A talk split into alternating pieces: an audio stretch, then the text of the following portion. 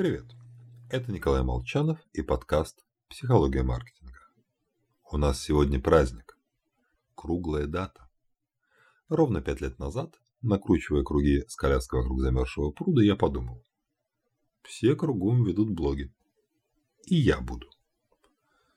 Через пять лет эта идея превратилась в самый прекрасный блог России, посвященный психологии экономического поведения.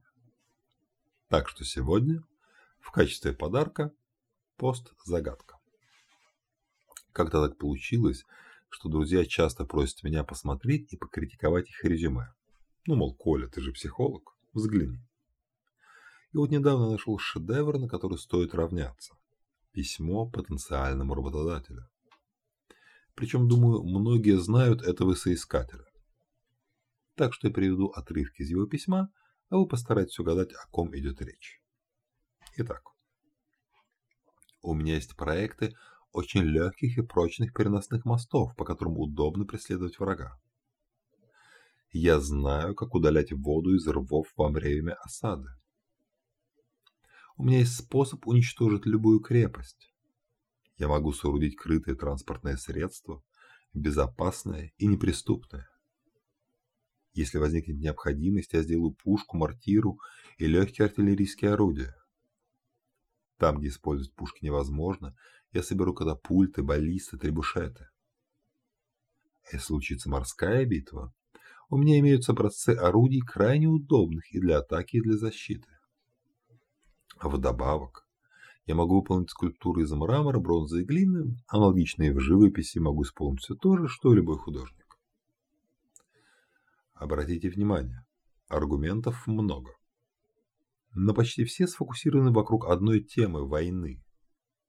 И это правильно, так как именно война интересует адресата письма – герцога Сфорца.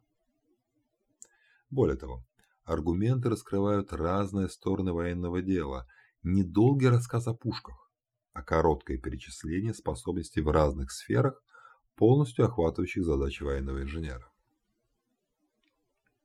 Это не только о правилах создания резюме. Бизнесу тоже кажется разумным начать с топовых достижений. Вначале размещают кейсы от самых крутых. Только потенциальному заказчику интереснее услышать не об отзыве Сбера, а об опыте работы с похожими на него компаниями. Даже если мы лучше всех в мире, но это не интересно заказчику, не стоит об этом говорить. Ведь автор письма действительно был лучшим в мире. И он получил работу. А спустя 10 лет Лудовика Сфорца заказал ему написать «Тайную вечерю». Это письмо Леонардо да Винчи. И теперь у нас есть отличный бенчмарк для составления резюме и описания конкурентных преимуществ. С вами был Николай Молчанов и подкаст «Психология маркетинга».